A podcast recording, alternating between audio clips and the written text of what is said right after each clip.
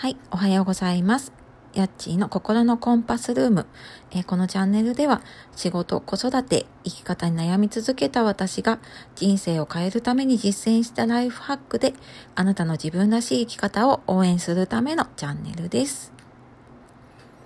はい、えー、ちょっとオープニングを変えてみたので若干緊張気味でしたが、はい、えー、いかがお過ごしでしょうか？えー、ちょっとね、連日暗いニュースが続いている中で、まあ、昨日はね、すごい、えー、豪雨というか、暴風雨っていうんですかね、なんかものすごい大雨だったり風だったりとかでね、なんか皆さんとこ大丈夫でしたでしょうかね。ね、まあそんな天気だったり、まあそんないろんなね、不安定な状況ではあるんですけれども、まあ今日もね、あの自分にできることを、まあ粛々とぼちぼちとやっていきながら過ごしていきたいなと思っております。で、えー、今日は68回目になりまして、えー、今日を大切に過ごそうというテーマでお送りしようと思います。え、すごくね、ざっくりなテーマではあるんですけれども、この中でちょっとお伝えしたいのが、私のね、最初にあの自分の生き方、人生を変えるためにっていうふうにお話をしたんですけれども、まあ、そこですごく自分自身が影響を受けたのがアドラー心理学っていう心理学でした。で、まあ、最近ちょっと私も、えー、読書をする時間を意識して取るようにしていて、で、まあちょっとアドラー心理学の本をね、改めて読み返したときに、やっぱりその時その時によって、すごく引っかかる項目っていうのが変わってきたりとかしますですね。まあ、皆さんもね、本読んでて、なんか、今は自分にはこれがすごい引っかかるなとか、今の自分にはこれがすごい役に立つなっていう本だったりとか、その本の中身とかもね、変わったりとかするんじゃないでしょうか。で、まあ、今回ちょっと私がね、そのアドラーの本を読んだ時に、まあちょっと引っかかったというか、あ、なんか今だからこういうのを考えた方がいいなって思ったことを、えー、ちょっと私なりにね、お話をしていきたいと思います。はい。で、まあこの、私がね、すごく、うん、まあなんかこの、悩み続けたって言ったんですけれども、まあその悩んでた時に、まあ、悩んでたんだけれども、特に何もしようとしていなかったっていうのが現状で、で、まあ、そこでなんか自分で変えようと思った時に出会ったのが、えー、まあ、アドラー心理学とか、まあ、それを取り入れているコーチングをやっているメンターの方に出会ったりとか、まあ、そこですごく大きな影響を受けました。で、まあ、その中で、やっぱり、今もね、あの、常に立ち返るのが、人生の意味は自分で決めるっていうのがね、すごくやっぱり自分の中で大きく変わったなっていうふうに思います。まあそれまでのね、自分どうだったかっていうと、なんか自分の軸がなかったというか、常にね、他の人にどう思われてるかっていうのを気にしていたりとか、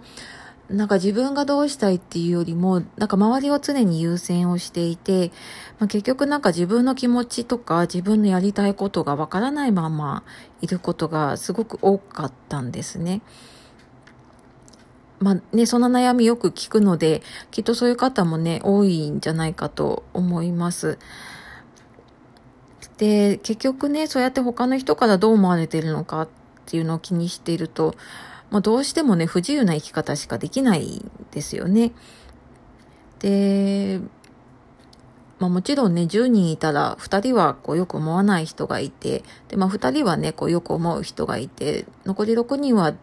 どう、どうも思わない人がいるっていうのはよく言われますが、そのね、よくも思われない人がいるっていうのもなんかすごく自分の中で許せなくって、で、でもそれを受け入れていかないと、やっぱ自分の自由な生き方っていうのが手に入れられないなっていうことにそこに気づきました。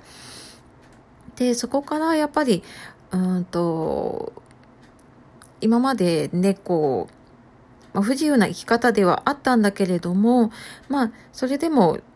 まあ、変な言い方をすると自分に責任がなかったりとか自分で責任を引き受けることもなかったりとか、まあ、どこかにこう逃げ道のあるような生き方をねしてきたなっていうふうに振り返ると思います。で、ただね、私たち、こう、他の人の期待をね、こう、満たすようなために生きているわけではなくて、やっぱりね、自分のやりたいことをやったりとか、まあ、あの、自分のね、えっ、ー、と、自己実現の欲求を満たすために生きているので、やっぱりそこはね、あの、自分が自由に、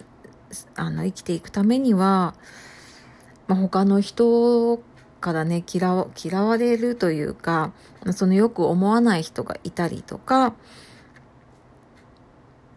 あと、まあ、自分のねやったことをに対する責任を引き受けるとかなんかそういうのを守っていくことでねきっと自分が変わっていくなっていうことに気づいてからやっぱりなんか自分の生き方が変わったかなっていうふうに思っています。で、まあそんなのをね、えー、まあ日々やっぱり生活していると、やっぱり忘れててしまうというか、薄れてしまうので、まあそれをね、時々立ち返りながら、あ、今自分はどうだったかなっていうのを振り返りながらね、やっていくのも大事だなというふうに改めて思っています。まあ、そんなね、人生の意味は自分で決めるっていうことと、あと、えー、ちょっとね、今回思ったのが、えー、楽天主義と楽観主義でね、あの、なんとなく多分言葉でわかると思うんですが、えー、楽天主義って、こう、なんかあっても気にしないとか、えー、まあ、失敗するはずがないとかね、もう、あ自分は大丈夫だっていうふうに思うのがね、楽天主義で、で、楽観主義っていうのはね、現実を見据えて、周りのままにね、見ているっていう状況なんですが、えアドラーはね、この楽楽観主義ってていうのをね、えー、言っています。で、まあ、その教育とか育児とかに関してもね、この楽観主義っていうのがこすごく子供にも大事だよっていうことをね、言っているんですが、あの、今のね、このコロナの状況で、やっぱりね、あの、現実見据えないといけないところとか、現実ありのままに見ないといけないところっていうのもすごくあると思います。で、まあ、ここでね、あの、楽天的になる必要もないし、悲観的になる必要もなくて、ただその今のね、現状っていうのをしっかり見て、まあ、確かにね、あの、どうにかなるかどうかっていうのはわからないだけれども、まあ、どうにもならないわけでもないしで、まあ、とにかくねできることを、ま、やろうと思ってできることをするっていうのがねすごくこの楽観主義的に考えると大事なのかなっていうふうに思います。あのよく例えでねあの、えーと、チーズはどこへ消えたでしたっけ？だいぶ昔にあったね本があると思うんですけれども、えー、ずっとね、こう同じところにチーズがあったんだけれども、それがある時なくなった時に、えー、まあ、諦めてしまうのか、もしくは、えー、とにかく自分でできることをやろうと思って新しいチーズを見つけていくのか、まあそれって本当ね自分の選択だったりとか、まあ、自分がどういう生き方を選ぶかによってね変わってくると思います。で、このコロナの状況の中でも、まあ、どうしてもね悲観的にならざるを得ないんですけれども、でもそこで、いやいや大丈夫だからって言ってしまうと、まあ、そこから現状変わらないので、やっぱりね、ここから、うーん、まあ、ある意味ね、ここが、あの、自分たちの時代の変わるスタートだと思って、あなたにね、なんかできることまあ、どういうふうにやっていったらいいかっていうのをね、考えるきっかけをきっとあのー、今ね、こうコロナに与えられているのかもしれないですよね。なので、えー、まだまだね、答えは出ないし、うん誰も多分この答えは知らないとは思うんですけれども、まあそんな中でもね、あの、まあ、目の前にあること、まあ、今の自分の置かれている状況っていうのをね、しっかり見ながら、えー、ちょっと一歩ずつでもね、進んでいけるといいかなっていうふうに思っております。えー、私は本当にね、この声でお届けすることしかできないんだですけれども、あの、本当にね、えー、みんなで乗り越えていけるように、えっ、ー、と、皆さんのことも応援しております。一緒に、えー、頑張っていきましょう。というわけで、えー、今日を大切に過ごそうというテーマで、え、ちょっとアドラー心理学の中でね、私が改めて大事だなと思ったことをお話しさせていただきました。えー、それでは今日も素敵な一日をお過ごしください。